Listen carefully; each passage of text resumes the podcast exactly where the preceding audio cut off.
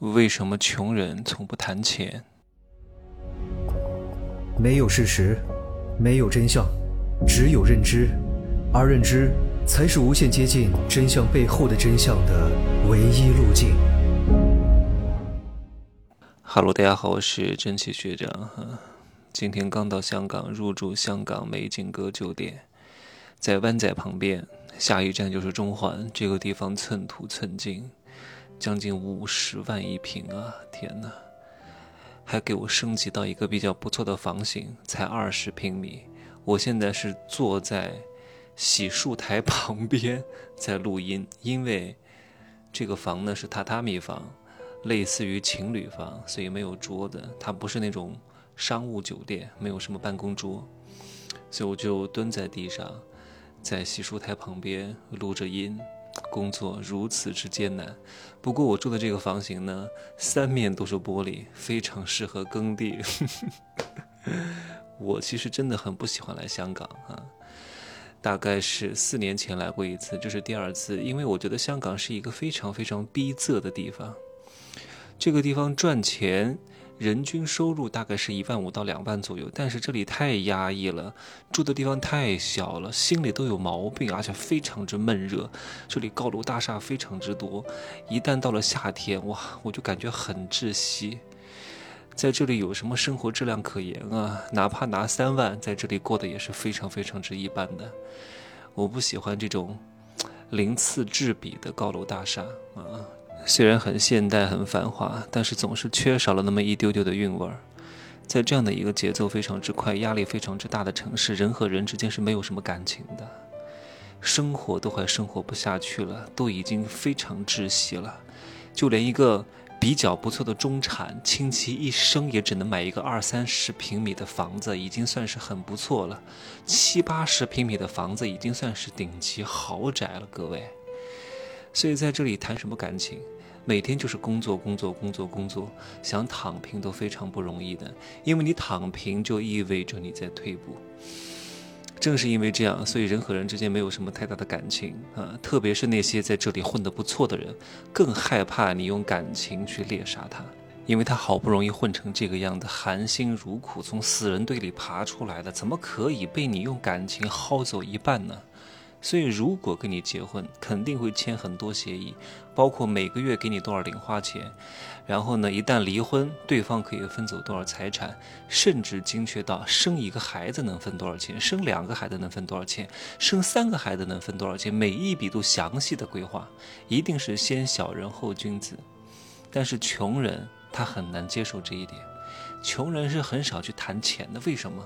因为他没钱，所以他没法谈钱，他只能谈什么？谈感情。我爱你，你能请我吃饭吗？我们两个是铁哥们儿，你能请我吃饭吗？我们从小认识到大的，认识十年的，一起穿过开裆裤的，一起救过对方小鸡鸡的，你能借我十万块钱吗？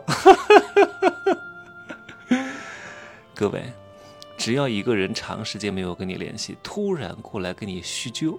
你一定要当心了。哎呀，我们以前怎么样怎么样，那个时候我们怎么样怎么样。我告诉你哈，不出几个小时，不出几句话，甚至可能会拖个一两天啊，就会有事相求。你能不能帮我一个忙？你能不能借我点钱？你能不能怎么样怎么样怎么样怎么样？各位，无事献殷勤，非奸即诈。但是如果你把这个观念跟穷人说，他一定会骂你。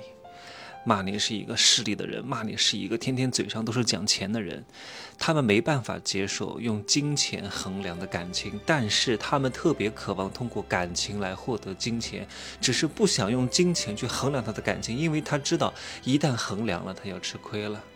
所以就告诉你啊，我们的感情是伟大的，我们的感情是至高无上的，我们的感情是无价的。所以你要分我一半的资产，甚至你要把你的钱、把你的人、把你的所有全部都给我，因为感情是无价的。但是如果啊，你真的赚了很多钱之后，你要非常的清楚，婚前协议是必须要签的。这样的话可以减少很多后续的纠纷，而且被金钱束缚的婚姻越是能长久。为什么？你如果不束缚他，不拿捏他，你就会因为你的善良、你的放纵而激发他的贪欲，激发他的邪念啊！他总觉得，哇塞，你好有钱啊，那我能不能从你这薅更多的钱？你还不如在之前就明码标价写得非常清楚，让他没有这一丝丝的念想，好好的跟你过日子。一旦你这样做了，哪怕真的离婚了。也会以和平的方式分开，不会有什么怨言，因为当初他在这个书面上已经做了承诺，对吧？所以奉劝各位一句，今天也不早了，马上结尾哈，就是不管你跟朋友、父母、子女，还是你的爱人之间，有些事情要说清楚。如果你不说清楚的话，你会让对方误以为能够从你这薅到很多钱，结果他没有薅到，他就会恨你，就会对你产生无穷无尽的怨恨。